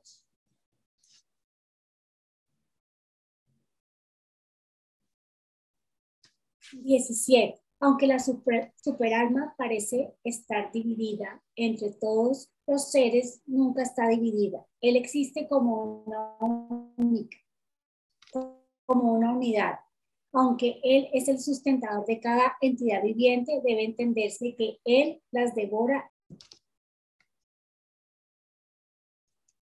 Entonces, ¿ahí, se te está escuchando entrecortado o solo es a mí? ¿O es mi internet? Sí, se le escucha un poquito entrecortado a Anita. Y creo que está malo mi internet. No eres tú, Anita, es tu internet. Listo, listo.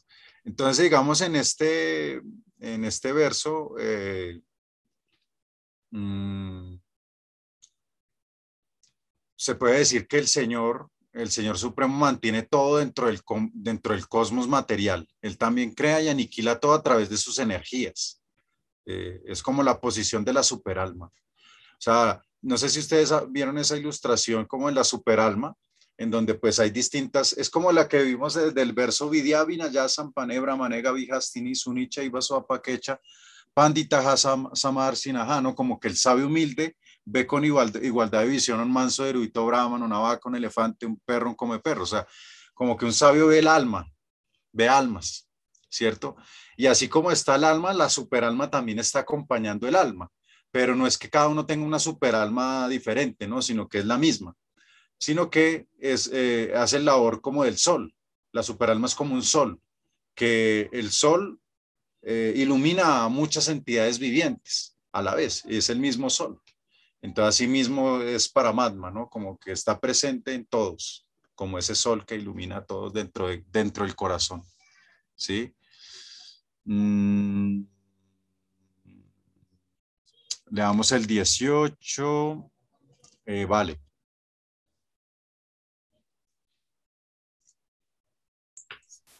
Él es la fuente de luz de todos los objetos luminosos.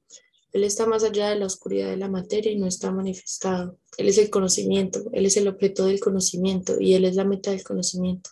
Él está situado en el corazón de todos.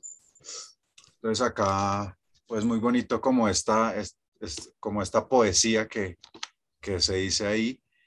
Él es, la, él es la fuente de luz de todos los objetos luminosos, ¿no? O sea, que Krishna ilumina el mundo, eh, por medio de su autorrefulgencia. Entonces, la luz del sol, la luna y la electricidad, ¿sí?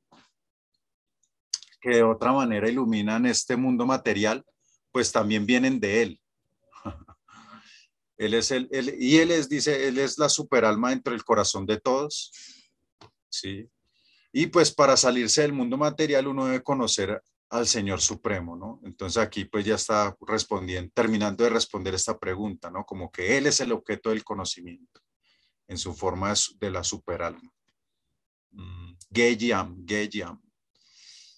Y bueno, eh, ¿quiénes son capaces de entender estos temas? Pues aquí en el siguiente verso, Krishna clara eso. Eh, Dianita, 19. 19. Así pues, yo he descrito de un modo resumido el campo de las actividades, el cuerpo, el conocimiento y lo conocible. Solo mis devotos pueden entender esto perfectamente y llegar así a mi naturaleza. Entonces, pues de cierta manera, como vemos, es, un conocimiento que es revelado de acuerdo al, al amor, ¿sí? O sea, Krishna revela este conocimiento y uno puede entender este, estos textos porque hay un sentimiento, ¿sí? hay un cariño, y un amor, ¿no? Eh, para entenderlo perfectamente. Por eso dice ahí, mis devotos pueden entender esto perfectamente y llegan hacia mi naturaleza. Mm. O sea, pueden entender Chetran, Gyanan, Gyeyan, ¿sí? Y, o sea, Chetran es el campo, Gyana el conocimiento, Gyeyan el objeto del conocimiento, eh, esos tres se dice que constituye Vigiana, ¿no? Como lo que se conoce como Vigiana, como la sabiduría, la realización del conocimiento. Listo. Los siguientes versos, del 20 al 26, el Señor explica, eh, Krishna explica pues lo, que le falta por abordar de las preguntas de Arjuna, de los seis tópicos que preguntó Arjuna. Entonces, Prakriti y Purusa. Entonces, Prakriti, la naturaleza material, y Purusa, la entidad viviente o el Señor Supremo. O sea, Purusa, pues Purusa, la traducción de la palabra Purusa es persona. Entonces, eh, o entidad viviente. Entonces puede ser la entidad viviente suprema o, o, la entidad viviente. Por eso a veces Purusa se encuentra con P mayúscula o con P minúscula. Entonces, como un resumen, dice, en vez de disfrutar en armonía con la dicha ilimitada del Señor, quien no corrige su conciencia contaminada, tendrá que someterse a una dura lucha para alcanzar la felicidad. ¿Mm? Entonces es como, como que estos versos nos van a, eh, describir un poco mm, nuestro comportamiento en este mundo, ¿sí? Alejados del Ser Supremo, ¿sí? Mm, por eso se habla de conciencia contaminada. Ella debe saber que por casualidad entró en contacto por la, con la naturaleza material. Mediante su esfuerzo personal realizado en compañía de un maestro espiritual, debería entender su posición y volver al estado de conciencia espiritual original mediante la comprensión del Bhagavad Gita. Mm. Entonces vamos a leer este verso 20, Fer.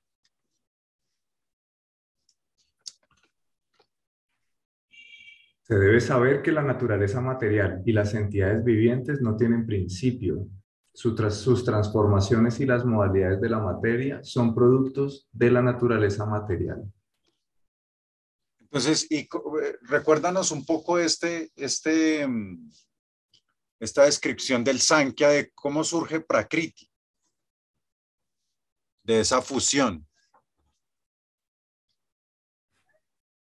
¿Cómo? Pues Prakriti, ¿cómo hacía allí?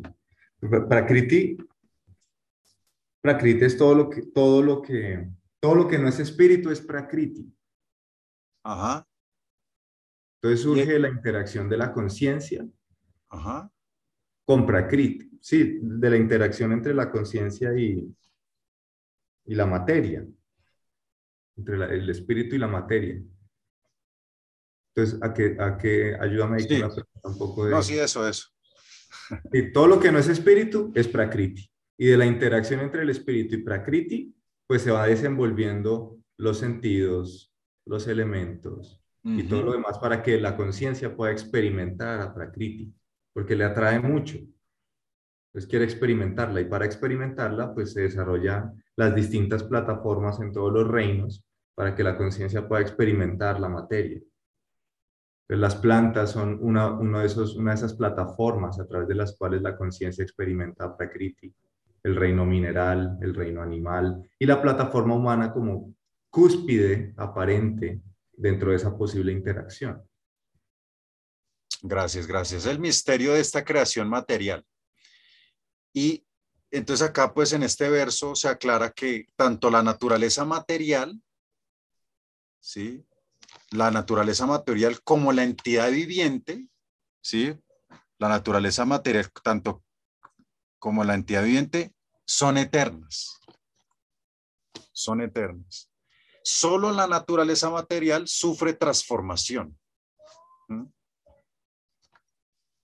Entonces, vamos con el 21, eh, Diana. 21.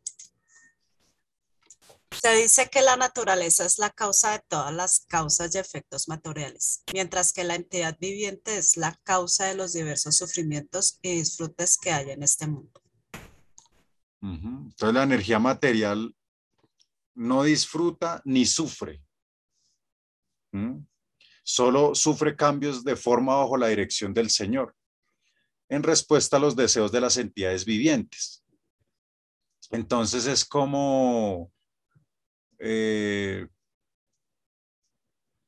como que nosotros queremos disfrutar de la materia, ¿sí? Ah, entonces ahí, ahí algunos maestros lo, lo, dicen como abrazando ilícitamente a Maya. Entonces la, la, la, entidad viviente no puede causar actividades, solo puede desear y después sufrir o disfrutar las consecuencias de abrazar la ilusión. ¿Mm? Por eso digamos que acá, mm, digamos que nos pone como, como, como un poco, si nosotros disfrutamos la materia, estamos como un poco perdiendo el tiempo, de acuerdo a lo que nosotros, lo que es nuestra verdadera naturaleza. ¿Sí? Le damos el, el 22 para seguir complementando esta idea, Andrea Carmón. El 22. La entidad viviente que se halla en el seno de la naturaleza material sigue así los caminos de la vida, disfrutando de las tres modalidades de la naturaleza. Ello se debe a su contacto con esa naturaleza material. De ese modo se encuentra con el bien y el mal entre las diversas especies. Entonces uno por disfrutar de la, de la materia o querer disfrutar de la, de la materia, pues uno se la pasa pimponeando diferente, en diferentes especies. Porque uno eh, reencarna de acuerdo a los deseos o a lo que, al nivel de conciencia que haya cultivado, ya sabemos.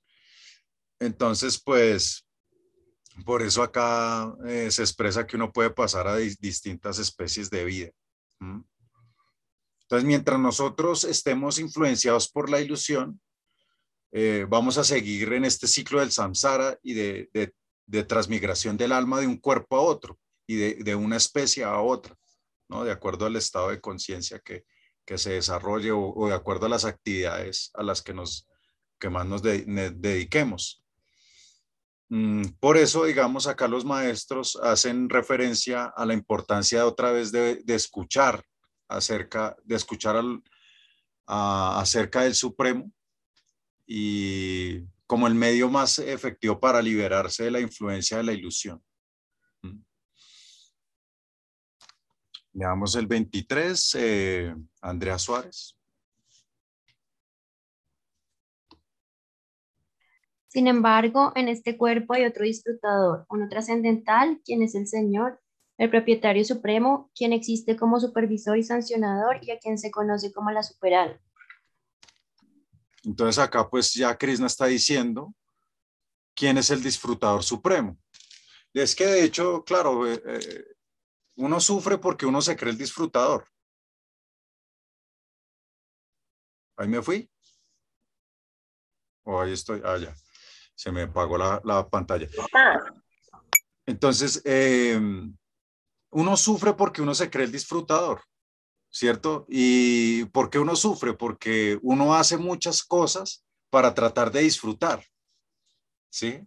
A veces hay, hay muchas, ¿sí? O alguien se enamora, digámoslo así, como un ejemplo, y alguien se puede enamorar y hacer muchas cosas pues para conseguir a la persona que, que de la cual está atraído o de la cual está enamorado, de la cual está atragado, ¿sí? Pero cuando se da cuenta después de, mucho esfuerzo y muchos intentos de que, de que no lo logró, pues sufre. Y si la logró, cuando la logró, pues va a estar como en ansiedad de, de perderlo, de perderla.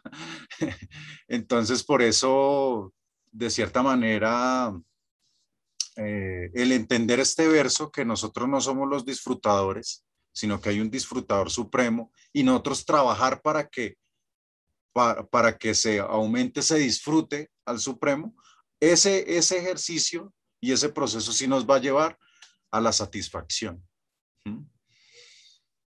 Mm, sigamos acá, a ver qué más se puede decir respecto a esto. Ah, también, bueno, acá es muy importante aclarar que Krishna pues no obliga a nadie a aceptarlo. ¿Sí? Eh, su supremo regalo es la libertad, ¿sí? O sea, nuestro libre albedrío, o sea, nosotros somos libres para amarlo y volverle a servir en su reino trascendental, bienaventurado, o por permanecer en este mundo de ignorancia lejos de él. Nosotros tenemos ese, ese eso, ese es nuestro albedrío, ¿sí? Estar donde nosotros queremos estar. ¿Quieres estar en este mundo intentando disfrutar? Pues hazle. ¿Cierto? Ah, cuando ya te canses, ¿cierto? Cuando ya te mames de, de, intentar en este mundo, que, de que en este mundo no, no está la felicidad, pues ahí me puedes buscar, dice Krishna, ¿no? Como ahí, me, ahí puedes acudir a mí. ¿Mm? Leamos el 24, Paola.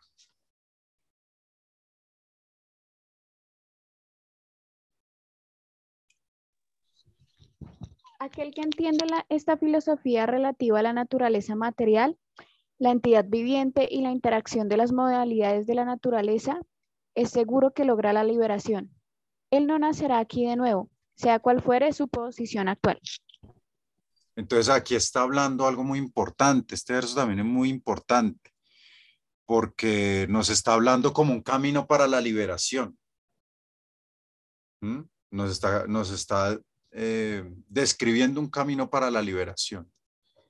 Y de hecho, si uno lee el, el siguiente verso, dice, algunos perciben a través de la meditación, algunos perciben a través de la meditación a la superalma que se encuentra dentro de ellos, otros a través del cultivo de conocimiento. Entonces acá está hablando de la Astanga Yoga, el sendero óctuplo del yoga. Algunos perciben a través de la meditación a la superalma que se encuentra dentro de ellos, los, los astangis. Otros a través del cultivo de conocimiento, los guianis, y otros a través del, del trabajo sin deseos fruitivos, los karma, los karmis. Entonces, eh, digamos que esos son otros métodos de obtener liberación, el guiana, astanga, el karma, o sea, realizar a paramatma. Pero digamos que para algunas personas esos procesos pueden ser complejos. O sea, si tú, si tú ves que, que ninguno de esos procesos como que te parece muy complejo de practicar y mantener con el tiempo, aquí está, aquí Krishna pone uno, uno, uno, otro proceso que dice, aquel que entiende, bueno, acá cuando se refiere a entiende es alguien que realiza en realidad esta filosofía relativa a la naturaleza material, material antiviviente, la interacción de las modalidades, es seguro que logra la, la liberación. Él no nacerá aquí de nuevo, sea cual fuese su posición actual. Mm. También este verso es una preparación para el capítulo que viene, porque el capítulo que viene son las gunas. Eh, Krishna va a hablar sobre las modalidades de la naturaleza material. Entonces, este también es una promoción para el siguiente, para, para tener fuerza para asistir a la próxima clase. ¿Sí? Entonces, ah, bueno, y dice, ah, bueno, y voy a leer este. Dice, además existen, uh, como estamos de tiempo, además existen aquellos que, aunque no están versados en el conocimiento espiritual, comienzan a adorar a la persona suprema al oír a otros hablar de él. Debido a su tendencia a oír a las autoridades, ellos también trascienden la senda del nacimiento y la muerte. ¿sí? Entonces, aquí pone otro proceso. O sea, si tú no pudiste por el Astanga, por el Guiana, por el Karma, por el Sankhya, ¿cierto? Como el entender esta diferencia entre la materia y el espíritu, pues entonces, dice, aunque no están versados en el conocimiento espiritual, comienzan a adorar a la persona suprema al oír a, al oír a otros hablar de él. Entonces aquí pone como en, como en bastante relevancia y potencia el proceso de Sravana, de escuchar, por solo escuchar, imagínese, te puedes liberar solo por escuchar, ¿no? Debido a su tendencia a oír a las autoridades, ellos también trascienden la senda del nacimiento y la, muerte.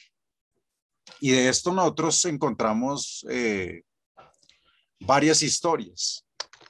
Sí, nosotros encontramos aquí varias historias como la de... Mm, como la de Pariksi Maharaj. No sé si ustedes han escuchado hablar de Pariksi Maharaj, que es la historia con la que comienza el Sriman Bhagavatam porque Pariksit Maharaj, eh, eh, él era un rey, él es como, ¿qué es Radella? Como Pariksit, que es como el nieto de Arjuna. Viene de la descendencia y de los Pándavas, ¿no? Sí, vendría siendo el, nieto de Arjuna. Entonces Pariksit Maharaj fue un rey, eh, también un rey ideal, perfecto, pero entonces en alguna vez que estaba caminando, estaba haciendo un trekking por las montañas, entonces estaba cansado entonces eh, tenía mucha sed y vi una choza. Entonces dijo, uy, voy ahí que me regalen agua, ¿no? Y, y, pues un vasito de agua no se le niega a nadie, ¿no? Pues, y menos a un rey. Entonces resulta que llegó, pero entonces ahí había un sabio que estaba meditando, ¿sí? Entonces era un sabio así como tipo Fer cuando se meten los daranas, así como, no me molesten, no acepto ni que ni a Cari, ni Isayo, nadie me moleste, acá ya aquí nadie me mueve. Entonces él, estaba así en sus procesos ahí de Darana y entonces llegó Parixik y entonces como que él no se pescó, no se, ni se percató. Entonces Parixik se ofendió y como que, ah, vio por ahí una culebra muerta y se la puso como guirnalda sí, se la puso como ahí, y se fue todo bravo. Y él después como que cayó en cuenta, yo por qué reaccioné así, no era la forma, me va a llegar una reacción, bueno, yo acepto la reacción que me venga. Entonces resulta que el hijo, no tanto el sabio se ofendió porque lo, le colocó una serpiente, sino pues el hijo, Srinji. Entonces cuando lo vio, vio ese acontecimiento y ellos tenían muchos poderes por, por, por sus prácticas ascéticas. Entonces el, este niño lo maldijo a morir en siete días a Pariksi Maharaj, que iba a morir por la picadura de una serpiente. ¿Mm? Entonces, eh, eso fue revelado también a Pariksi, de esa reacción que iba a tener, y él pudo, él también como por su poder espiritual, él también pudo revertir esa maldición, pero pues él no quiso hacerlo por simplemente porque dijo, eso es lo que yo tengo que vivir. Entonces, pues como él, ya estaba informado que en siete días iba a morir, entonces, pues él dijo, bueno, ¿qué voy a hacer? Entonces me voy a, a orillas del Ganges a escuchar el Sriman Bhagavatam de labios de Sukadeva Goswami, un sabio el, hijo de Vyasadeva, Sukadeva Goswami. Entonces, eh, él obtuvo la, realización, su, él pudo autorrealizarse de, por, el, por, por simplemente escuchar, ¿sí? Escuchar el Srimad Bhagavatam, ¿no? Siete días en ayuno hasta que llegó la muerte. Entonces, pues ese es un verso, este último que leímos acá, pues el, es un verso que nos, que coloca pues esa importancia, ¿no? Del, del de, escuchar, del Sravana, y de, y de que si uno está pegado escuchando acerca de los temas de divinos eh, que eleven nuestra conciencia, pues eso, aunque no seamos muy buenos en ejecutando otros procesos de yoga que también llevan a, la liberación, por solo escuchar podemos alcanzar pues la meta suprema. ¿Mm? Hay otra historia que también está que es de Haridas Thakur. Haridas Thakur es una encarnación de Brahma hace 500 años, del señor Brahma. Entonces él, eh, él nació en una familia musulmán, ¿no? Pero pues él fue un devoto de Krishna y ese fue por la época de Chaitanya Mahaprabhu, que es el avatar dorado. Entonces en una ocasión el casi del pueblo supo que él era una persona muy asceta, se dedicaba a cantar, ¿sí? Eh, el Mahamantra durante todo el día prácticamente, no hacía nada más. Entonces él, empezó como a llamar la atención de las personas y como que las personas buscaban ir a verlo para recibir como su bendición. Entonces el, casi el, del pueblo que era un musulmán, entonces pues no le gustó ese, ese hecho y pues eh, ideó un plan para hacerlo caer. Entonces envió una prostituta para seducirlo. Entonces él empezó, cuando ella llegó, cuando él, ella llegó, eh, pues él estaba cantando, Hare Krishna, Hare Krishna, Krishna Krishna, Hare Rama, Hare Rama, Hare Krishna, Hare Krishna, Krishna Krishna, Hare Rama, Hare Rama, Hare Krishna. Entonces así estaba todo el tiempo. Entonces ella no le podía como decir nada y ella dijo, bueno, no, es que yo tengo una consulta. Dijo, no, espera que termine mi, mi, mi, mi sadhana. 33 mil nombres al día. Entonces, pues eh, ella primero esperó, se durmió y cuando se, cuando se despertó ya era el otro día y ya había empezado el voto del otro día. Entonces ya después fue, volvió, siempre no, no encontraba el momento. Entonces después de pasar varios, varios días, pues ella ya le confesó el plan de que ella había sido contratada por el alcalde para hacerlo caer a él, pero de haber estado escuchando tantos días el, el Sudanama, el nombre puro que él emanaba, pues como que su conciencia se había despertado y, y, lo que le dijo fue, no, yo quiero ser tu, tu discípula, quiero que me inicies en el, en el santo nombre.